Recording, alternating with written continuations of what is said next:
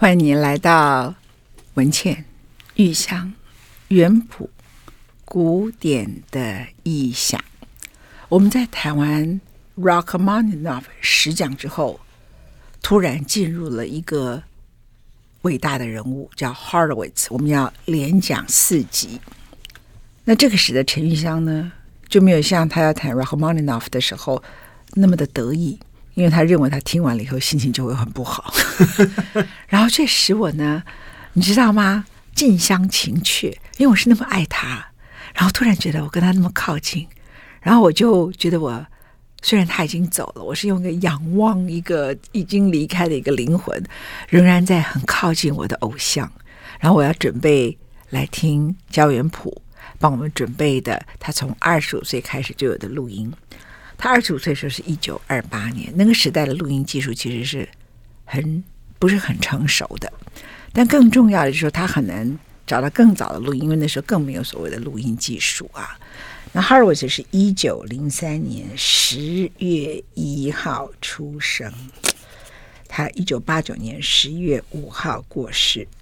他是二十世纪最著名的钢琴家，他是 Russian Jewish，后来又入籍了美国。但那个跟那个年代，一九一七年的革命是有关系的，所以他在一九一七年革命的时刻还待在 Russia。一九二四年，他到了柏林，到了巴黎。那个时候呢，二四年对他来讲，其实他才二十一岁。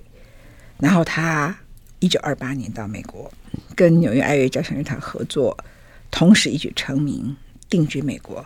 二十五岁，永久离开他的故乡。后来他很老很老的时候，他又回到了他的 Moscow。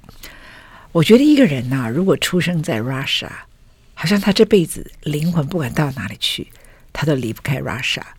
然后他就带着这样的一个气质。好，我们今天开始讨论 Horowitz，而我能够讨论的就只有到此为止。接下来都要请两位来宾帮我们讲话啦，也不是来宾，这是主宾啊。我是 前面的简单的啊。我现在请教一下袁普。是。我刚才说他是二十世纪最伟大的钢琴家，你同意吗？好问题，你问我的话，我当然是同意。OK，嗯，问陈云香呢？我觉得九十九 percent 的钢琴家都会同意，嗯、真的哈。嗯，one percent 是谁？呃，其实有一些钢琴家有不喜欢他的，不喜欢他的人原因是什么？不喜欢他的原因就是说，我们要去。马上就进入不喜欢的吗？哎，我要真的不喜欢是 jealous 还是什么理由啊？没有，还有个有一种弹法，有些钢琴家没办法接受，因为你要知道 Horowitz 弹法是非常 dramatic，是非常戏剧性。他不管什么诠释、什么处理音乐方式，大部分是非常的戏剧性的。那有些钢琴家呢？他的个性如果是比较温和的，像他弹什么都是非常的有音乐性，非常的 poetic 这样的时候，他没办法接受 Horowitz 的弹法。他觉得很多这种，尤其是突然大的东西，虽然谱上没有写这样，他但是他真的有时候会弹突然大声，某个音突然敲出来，这个很多钢琴家没办法接受。但是这个大概就是 one percent 而已。哦，oh, 你知道吗？嗯、我小时候因为听 Horowitz 的黑胶唱片，所以焦元溥常称赞我，称赞我不是称赞我了不起，称赞我说我的人生很 lucky，因为我从最对的音乐开始听起啊。嗯、然后呢，我们小时候不是每个人都要弹那个舒曼的梦幻曲嘛，对不对？是。然后那个如果按照琴谱，嗯，他那个是滑音嘛，嗯，但是我听 Horowitz 他就没有弹成滑音，他会自己把它改编弹成噔噔，只是快一点点。那我的老师就跟我说这是滑音，我说 No，他不是，他说是是，我说 Horowitz 弹不是，他说你说什么？我说 Horowitz 就不是这样弹，我要教训我老师，跟大家讲说他是很有名，自己会去改编原来作者，其实根本就是对的，嗯，你为什么要按照作曲家的谱去弹这样啊？那。我想请问一下焦恩普啊，嗯，Horowitz 会成为二十世纪尤其一个 Russian Jewish，征服了所有的美国人。他的人生当中有几个非常重要的事情。他除了二十五岁到美国，这还是那一大段很多音乐家，包括我们前面讲的 Rachmaninoff 都是一样。那 Rachmaninoff 到美国是四十四岁了嘛？哈，嗯，可是他很特别，是我看到他三次隐退。嗯，他每次一旦觉得自己好像不太能突破，他就不再开 concert，然后最长一次是十二年，是，所以才会一九六五年有个叫 Great Comeback 这样哈。那你要不要谈一下这个音乐家？他相较于其他的钢琴家，他那种不断的隐退、不断的隐退，然后对自我要求，他代表的意义是什么？我觉得自我要求或者什么，这个是一体两面。因为霍洛维兹很有趣的是，就是他当初这种征服世界的这种本事，当然是有那种不可思议的技巧。我们待会儿会听到一些这些非常不可思议的演奏啊，就是已经就是说。这么多年来听，还觉得说哇，这个技术不知道是怎么样达到的。可是就是呃，如果他每次都这样弹弹弹弹，我觉得他后来陷入了一种自我怀疑，就是说这样弹真的就可以了吗？这样弹这样子就是好吗？或者什么？好，那我自己其实也，因为我自己也访问了一些有名的钢钢琴家，有一些人的确也是会陷入这种问题当中，就他们可能二十岁的时候就弹得非常的好了。然后这样好好好好到四十岁之后，他们想说：“那我们现在接下来要干嘛呢？”对，就是说我每个人弹的都很好，那这样子真的就很好了吗？我可不可以还可以再进步呢？对不对？好，那就是会很陷入很多自我怀疑。那然后尤其是霍洛维兹，我觉得他的人生有几个那种，就是第一个是作为一位演奏一些大明星，也是就出来所有人都在看他，然后所有人而且。观众的期待，其实说老实话也是一件非常可怕的事情。就是你弹那么难的曲子，然后观众也都期待说：“哦，这就是一个创造奇迹的人。”我每一场我都是要等待这个奇迹，等待他呢可以弹出这个东西来。那问题就是，人不是机器嘛，对不对？你每一场都是这个样子，这个对他来讲自己压力也非常大。然后呢，我必须说，就是说他一九三三年这个婚姻呢，也是我觉得压力也很大。这样子，我这是我们。我们这个这一次或下一次，我准备一些录音啊，就是因为他娶的这个太太呢是托斯卡尼尼的女儿旺达托斯卡尼尼。那这个旺达呢，就是很多人说是非常非常非常强势的人啊，就是一九零七年出生的人哈，然后这就是说，当然说他有一个这种暴君的指挥爸爸啊，然后出生在这个家庭，然后呢，他有很好的音乐品味啊，很能够应对。但是呢，就对于 Horowitz 的话，当然我觉得他也一定有某一方面的这种，呃，这种你可以说是促进他就是更上层楼，成为一个更了不起的钢琴家。但是如果知道，如果你有从太太，还有这种岳父的话，那个压力非常非常非常大哦。我觉得某一方面，有时候就 Horowitz 有些就其实录音，就你会感觉到说，那个压力实在是在他背后要承担的是那么可怕的压力。所以他的人生会就是会要隐退一段时间，但他隐退的时间就是说他会录音室录音，他就不出来现场这演出。我觉得也是一个很好的调试啊。我看了一下啊，嗯，他第一次决定退隐，嗯，通常一的人会决定退隐都是比较大，他三十二岁就决定退隐，是因为他二十五岁已经大成名了，可是三十二岁就退隐，这个不容易啊，就那么年轻就知道自己要退。接着呢，他在那一段时间里头，他就专注于音乐的思索。那次他比较短时间复出，就三年后，三十五岁再复出。接着，他五十岁的时候，一九五三年，嗯，他又退隐。那一次一退呀、啊，就退了十二年。是，所以他一九六五年的时候叫 Great Comeback。Back 我们会有一集专门来谈他的 Great Comeback、嗯。那时候充满了传奇故事，轰动全世界。因为退隐了十二年。这个钢琴家在弹奏，就像普特尼跟我说：“哎，可能一个在柏林爱乐交响乐团当指挥的人，就指挥到一半，就跟他说：‘抱歉了，我不再弹弄下半场了，因为我现在坐飞机立刻搭去纽约，我要去听 Horowitz 在 Carnegie Hall 的演奏会，对不对啊？’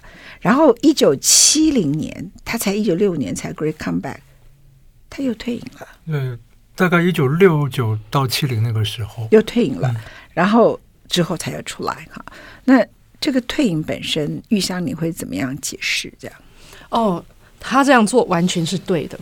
你从他的弹奏里面可以听得出来，他是一个很聪明的人，而且这个聪明不是普通音乐家的聪明，普通音乐家聪明可能是他们的弹奏，您就是 witty，就英文有个字是 witty 这样而已。嗯，但他这个聪明呢是比较有智慧的聪明，所以呢，他敢放。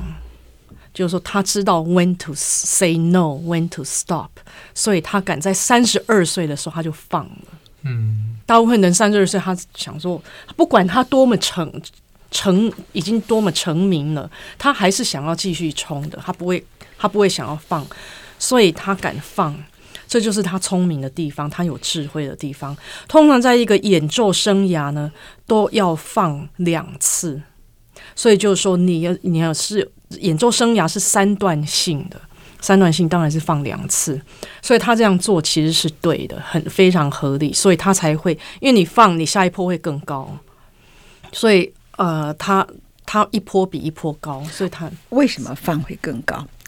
因为音乐家呃艺术家都一样，艺术这种东西很需要时间 recharge，Okay. 而且很需要时间自己一个人，自己一个人。不管你做什么，你就是什么事都没做，自己一个人发呆也好，就是很需要时间自己一个人。那这种这种生活，演奏家的生活，你知道是非常的花俏的。嗯，而且像他们就是这么多场，他说可能是每天晚上都要演奏的，最少隔天，对不对？对，最少隔天。实在是，而且这种生活，不要说那种压力，那种生活时代也没有卡带，也没有 CD 啊，对不对？嗯，就是后来有的卡塞的时候，录音的时候都已经是很后面的，也没那么广为，就是顶多是收音机比较多这样。而而且你要知道，这种演奏的时候，就是你当你是 on the road 的时候，那种生活，那种生活是一直放。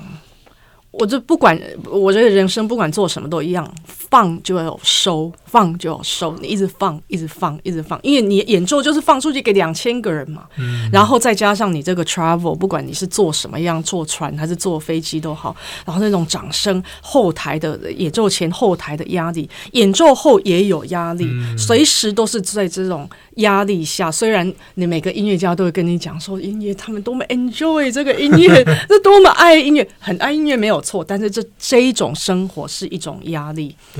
那这种压力是一直放，一直放出去的时候需要收，所以其实放你放多久，你就需要多少时间收，你没有收，你就没有成长。那你一直放，你一直放，没有成长，你就停在那里，你还能。可能还能应付个几年、十年，我看最多一次，十年、十五年最多，你就要收了，收一阵子再来放。但是要敢收，有的人不敢，嗯，有的人怕我收了，人家忘了我了，是，嗯，或是舍不得我，因此就赚不到那个钱。对，有的是两个都，反正不是钱，不是就是不是钱就是名嘛。然后有的是说，有的是怕他收了以后，像说。呃，我五十岁，我收一下，我回来五十五岁回来，他哪敢呢？或是六十岁回来，我六十岁回来会不会体力不一样了？嗯，哎，就有人 come back 没有成功的，是，所以，所以这是一个演奏生涯，是也是一种艺术，怎么样去计划，要有一个 strategy，这也是一种艺术。所以我觉得 Horowitz 很有智慧。OK，我们回来来开始从他的人生小时候说起好了啊。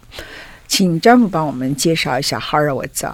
他一九零三年在俄罗斯出生，可是 actually 他是在当时的乌克兰，是基辅，嘛出生在对，这其实很有趣，因为霍洛维兹是犹太人，那基辅其实是当时犹太人可以居住的最大城市哦，就是在这个俄罗斯这个帝国境境内，就是呃犹太人就是除非你有某一些工作或者什么，否则你不能够住到莫斯科或圣彼得堡。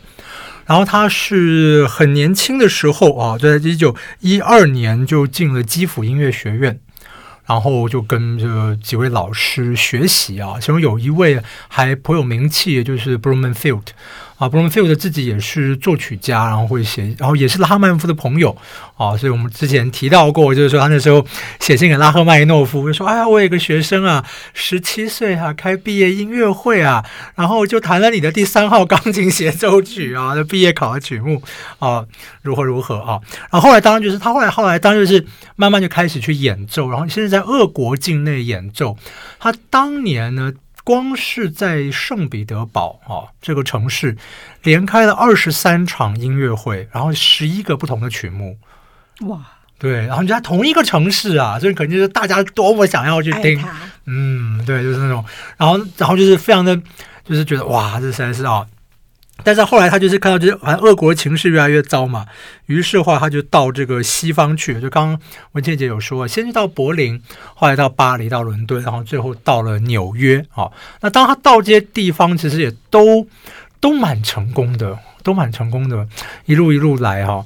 那呃，他其实并他他其实是花了一段时间才最后决定说是住在纽约，因为你看他这个录音的话，他在纽约当然是他是。一月十二号，卡内基音乐厅首演，弹柴可夫斯基第一号钢琴协奏曲，然后就非常惊惊人啊，就是非常吓人，然后就马上就有唱片合约啊。但他一九三零年的时候呢，诶，也会呃。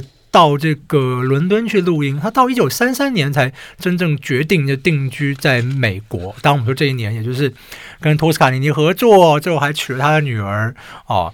然后他是在一九四四年，在这二次世界大战的时候呢，好，当然是要想要，那是一种就真正就是说规划成美国国籍的话，是在一九四四年，哦，所以说是这样子的一个有趣的人生历程。包括他跟他太太就很好玩，因为他他太太不太会说俄文，然后呃，霍洛维兹也不太会说意大利文，所以他们的沟通语言其实是法文。嗯，他们两个家也讲法文，那吵架会好听一点。OK，我想先来播放今天那个焦元溥帮我们准备了很多音乐，但是我想先从一九四二年一个。乌克兰家乡的音乐播起，好，好吗？我们来听听看他弹这个柴可夫斯基的《敦卡悲歌》。这个我真的是，就是小时候听他弹这个，就是光是前面这个主题都有这种掉泪的冲动。那时候是他三十九岁，也结婚了。嗯、不过我们先来听一下，因为他对他而言，那时候他已经离开他的家乡。我刚刚特别提到他三十九岁，我们待会儿回来听他更年轻的作品。不过我们先来听代表他来自于。乌克兰，乌克兰很多人以为现在是跟俄罗斯是不同国家。十六世纪的时候，他们其实就合并成同一个国家哈。那他基本上还是 Russian Jewish。OK，那我们来听一下，一九四二年，他想起他的故乡乌克兰这个家乡，当时是柴可夫斯基的作品《悲歌》。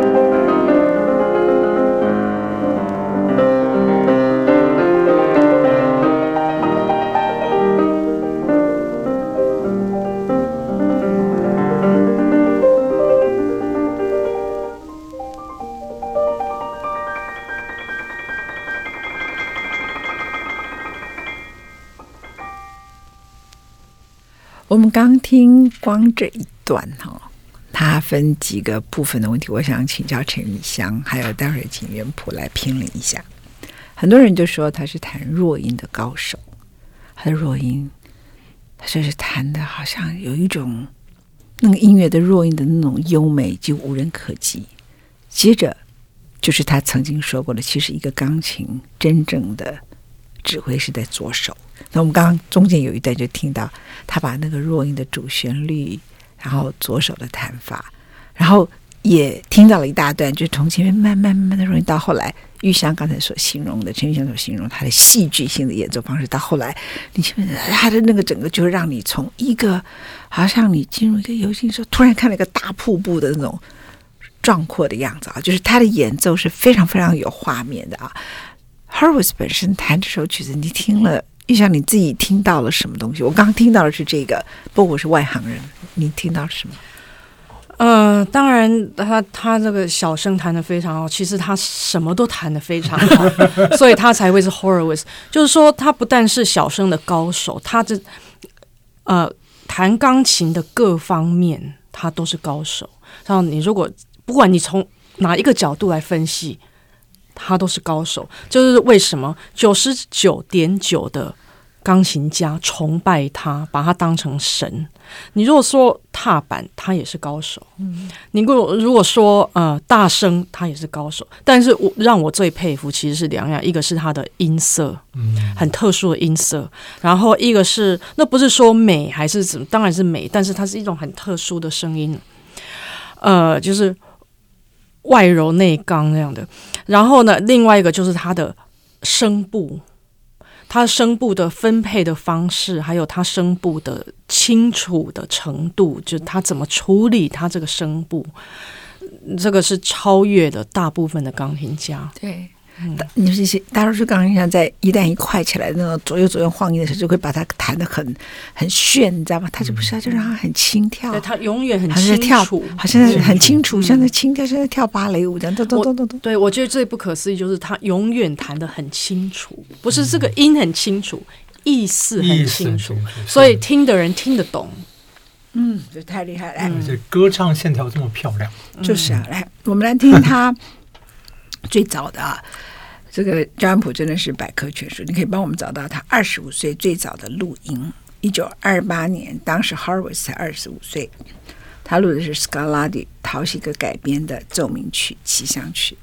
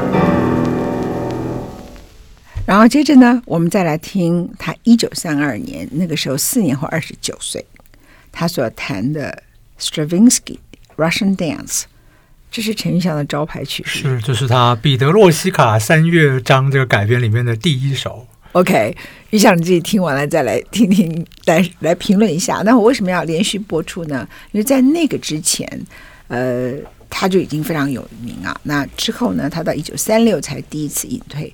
我刚听他一九二八的录音，就觉得这要怎么突破？弹成这样，人 人要怎么超越？这样好像就应该在那个时候。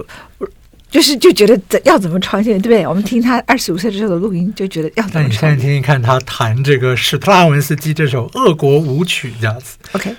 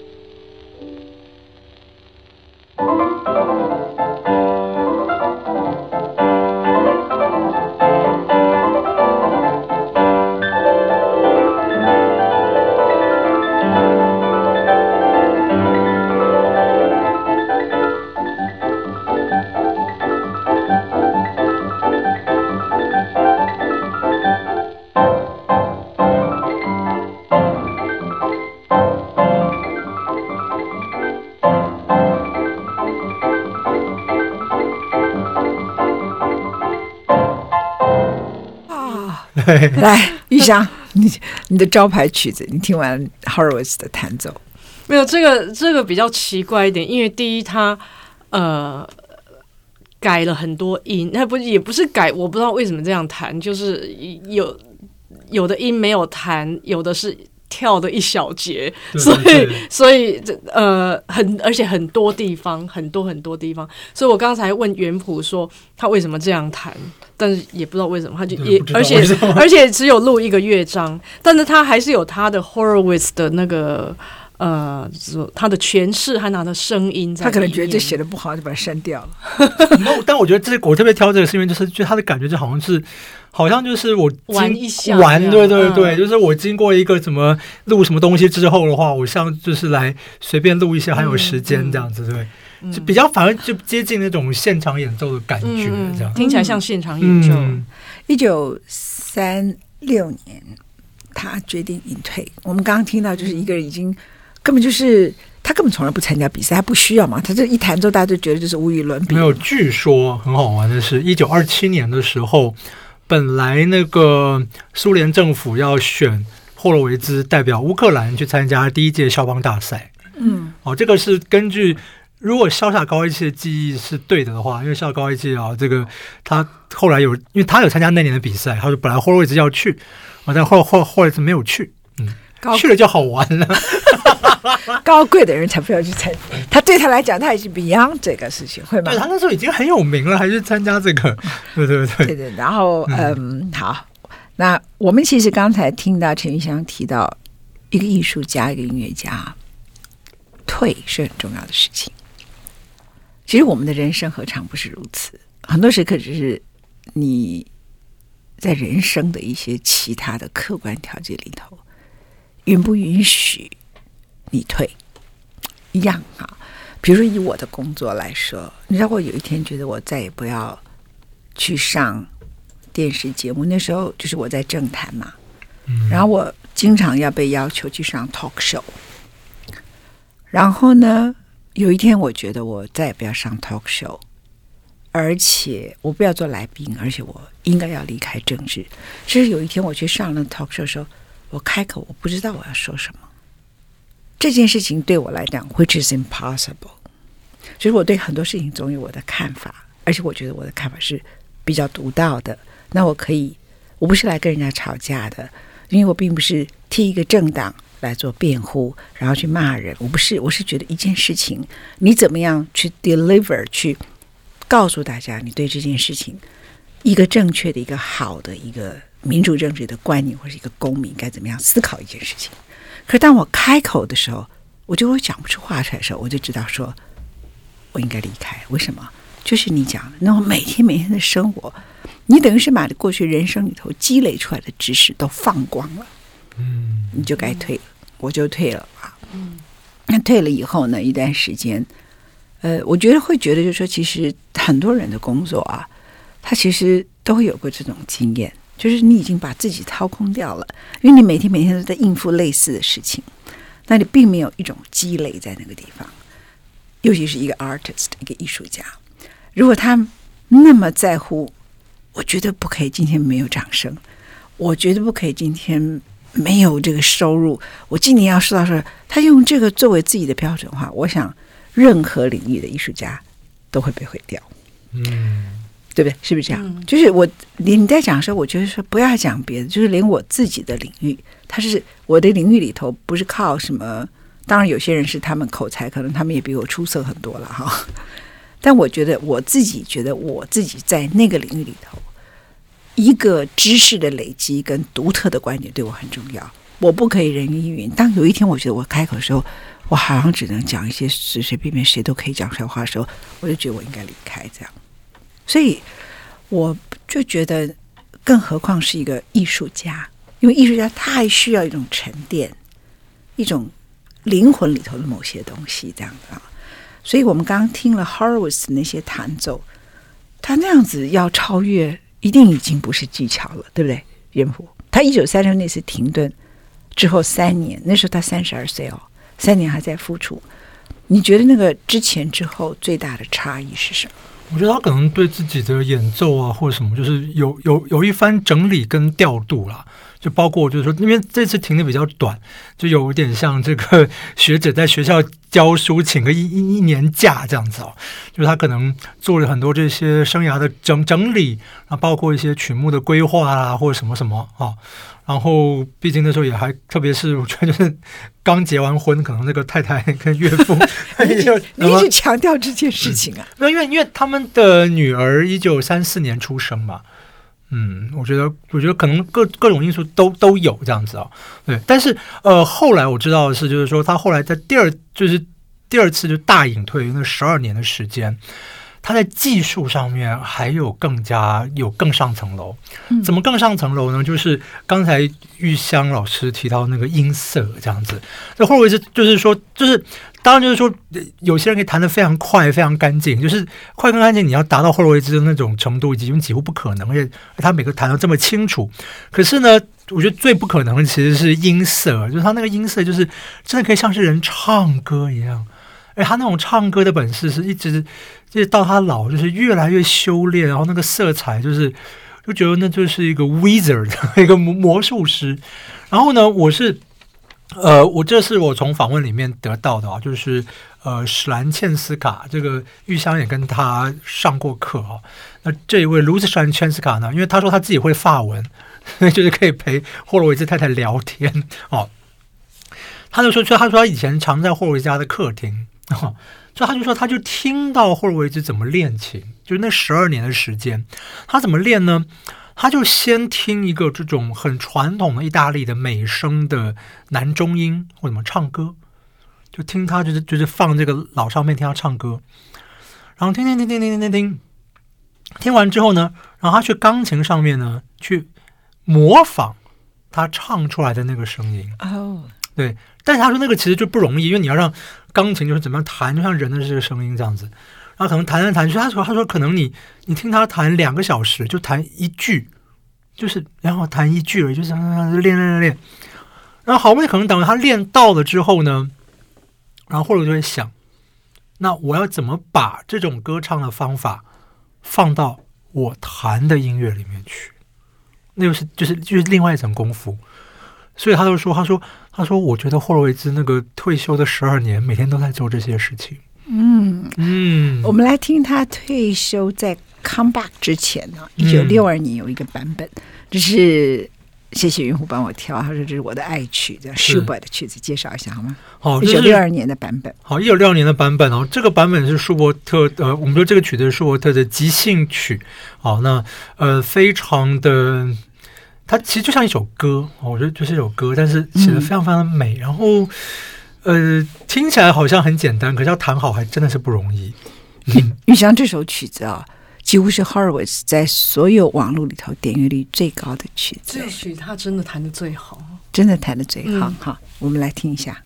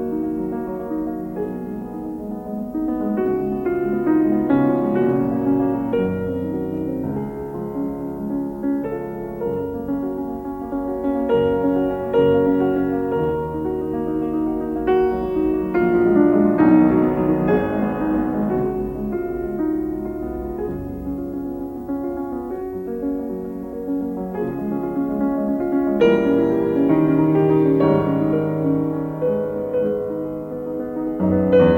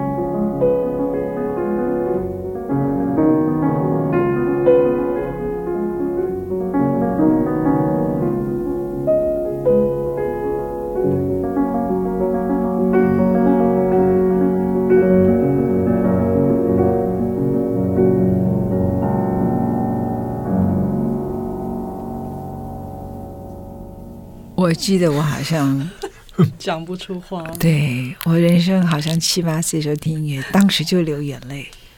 我没有一次不流眼泪。对，因为我已经看过我很多次，今天又流泪。上次文倩姐用手机播放这一段，就放一放，她又开始掉掉眼泪。所以啦，就本节目的制作单位啊，制作小小组们这样子。下次如果文倩姐如果如果要骂人的话，你就赶快放这音乐给她听，她就什么话都讲不出来了，就开始掉眼泪，安静下来就掉眼泪。他们会来不及放。我跟你说哈，嗯、真的是我很记得，我小时候第一次听的时候，这是什么？我就觉得这是好像不是人弹的，嗯、然后这个音乐之美啊。先不要讲，可是他把它弹奏成是一个风景，嗯，然后你会觉得他弹的既是天又是地，既是云又是峡谷，然后是生又是死，是是梦又是失去，是太多太多层次的东西，非常丰富啊！就是当然，这个曲子如果。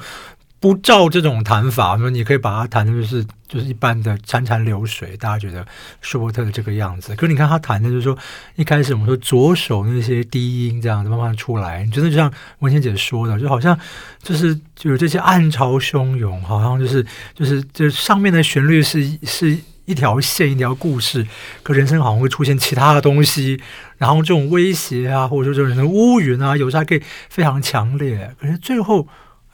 又消失了，就是说，就是刚才玉香也说，这个就是霍洛维兹那种戏剧性。我们这个戏剧性当然就不是说要谈的就是就是很夸张，他这个曲子应该说是很丰富，就是非常有戏戏剧性，才五分钟里就像一一出戏一样。可是戏里面是这么多的东西，然后用这么好的品味、这么美的声音，然后句子表现出来。所以我那时候听完就决定，我要帮这个男人洗脚。你觉得有错吗？嗯，就是没机会了。但是你觉得有错吗？没有。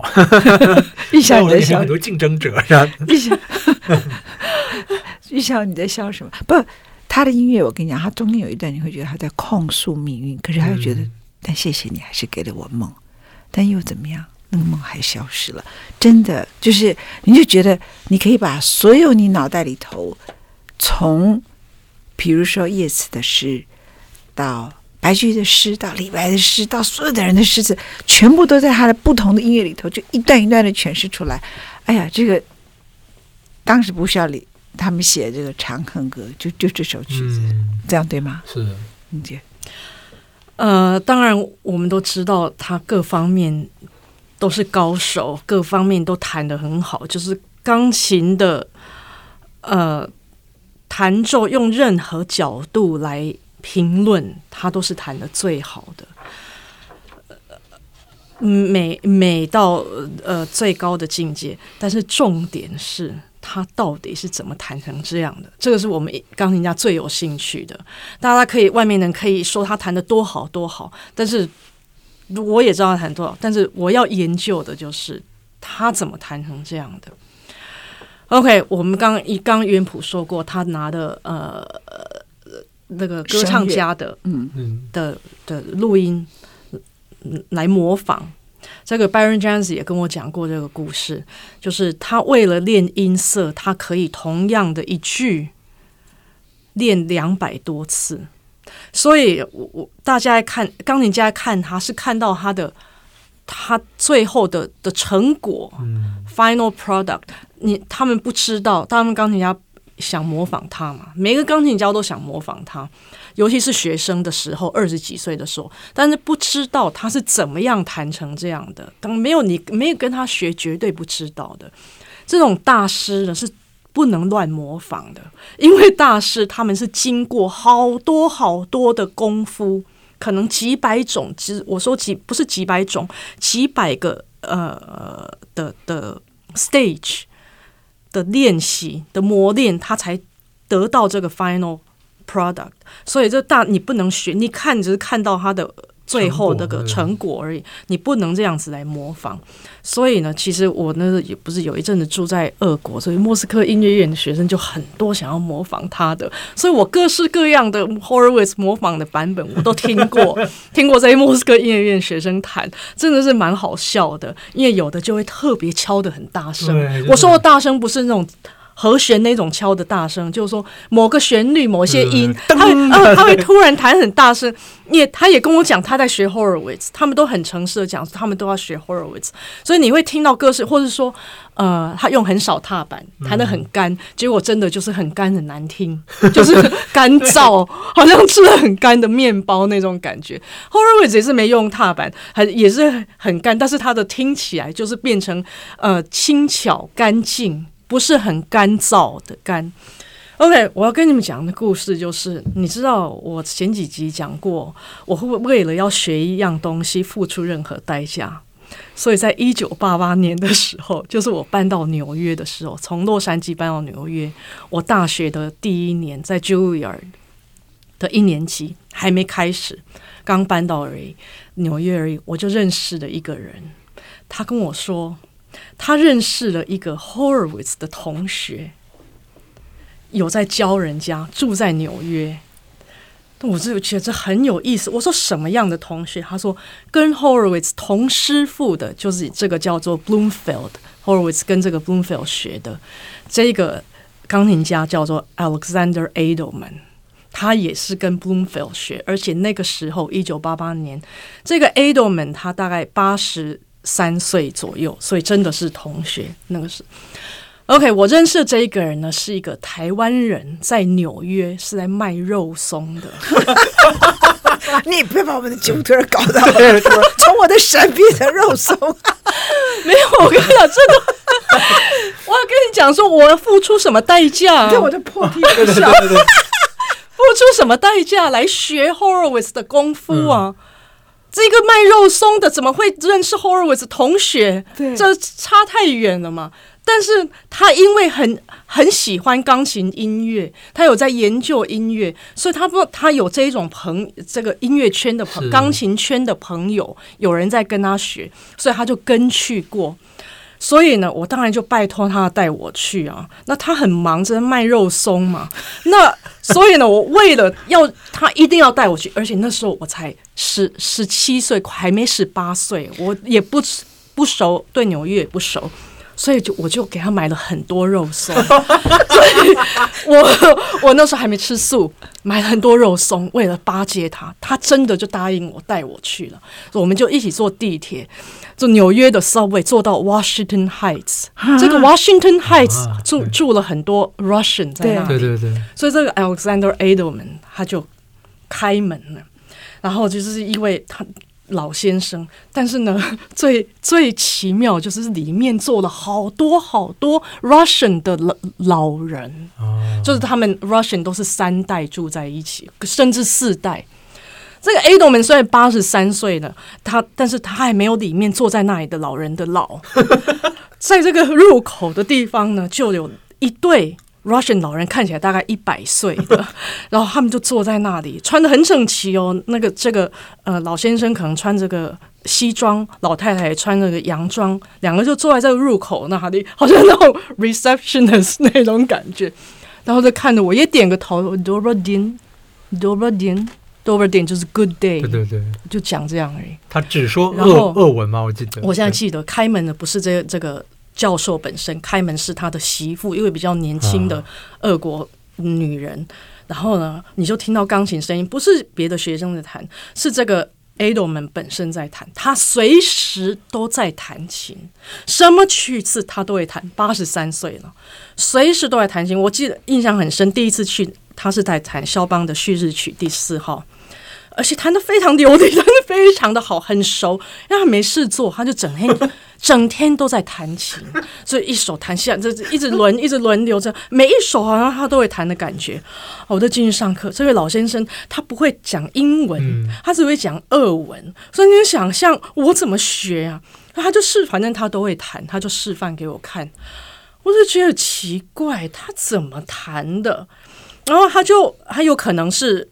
呃，他坐在钢琴前面弹，也有可能他坐在我旁边只弹一个音。嗯，反正不管他是示范什么，那他都只讲一个字，zvuk，zvuk，zvuk 就是 sound，就是音色，zvuk，然后就弹给我听，啊，声音就美的不得了，就有那种，当然不是跟 Horowitz，因为因为 Horowitz 他是演演奏嘛，嗯、这个只是在上课，就是有那一种，呃，从外表听起来是。是扎实的，但是呢，你可以听出来它里面是空的，但是又是扎实的，又是空的，又是轻的，但是又很清楚，又有穿透力。所以想说，这到底好像水晶那样子，然后又有歌唱性，它又是空的又轻的。就想说，到底是这么弹？他就讲个 zvuk，然后就。就弹一个音这样而已，然后我是这么卖力的在弹，用好多线程，人家这是老先生就这样而已。所以我也跟他学了一阵子，然后每次去也先站在外面听一下，因为他都在练琴，所以我就这样子也买了一阵子的肉松，但是也跟着 Horowitz 的同学有学到。太好笑了！我我，我还记得玉香以前就是我跟他请教这件事情。我觉得你应该把肉松送给他，为什么？因为俄罗斯的食物超难吃，他吃你的肉松会对你更好。说不定就开始讲英文了。他公代记大松玉香玉香，我还记得你以前跟我描述他的钢琴声音，你说他的他一个音就好像是他突然只弹一个音，可能那个音就好像是把。一个橘子浓缩成一滴，嗯、一滴果汁，就这样子，对，却是精华中的精华。这种，对我我也有访问过钢琴家，跟他上过课，但他上过课不是为了要跟他学这个，因为他是手受伤，嗯，然后人家跟他讲的时候，他说：“那你去找这个 Edelman，因为他说他这个弹琴的方式是最自然、最放松的。”所以他也说，他跟我讲，他是去他去纽约的地方，说他完全不会讲俄文以外的语言，但是他就说，他说从他看怎么弹琴，他知道说哦，可以怎么样放松或怎么样，用用这个方法慢慢去自己去治疗他这样子。嗯，我觉得我们最后 Horowitz 的第一讲到这里，因为肉松。肉松太精彩了，我们要把肉松太精彩要拉回来 Horowitz 的高尚，我们来听一下肖邦的离别曲，要不要？请他一九五一年版本的，然后呃，我们下次才来谈他的这个其他的故事。下次我们要特别来比较这 Tchaikovsky Number One，因为他有两首曲子，他一生最大的代表作，其实三首，嗯，不应该加我刚才那个，他很多代表作了，好吧？好，那最容易被弹的是 Rachmaninoff Three，我们当时在。弹 Rachmaninoff 弹过，另外就是柴可夫斯基第一号钢琴协奏曲嘛，哈。不过我想来播一下肖邦的离别曲，要不要？好，对不对？一九五一年也是他退隐了一段时间再弹，但是还没有大退隐前大退隐前的一个作品。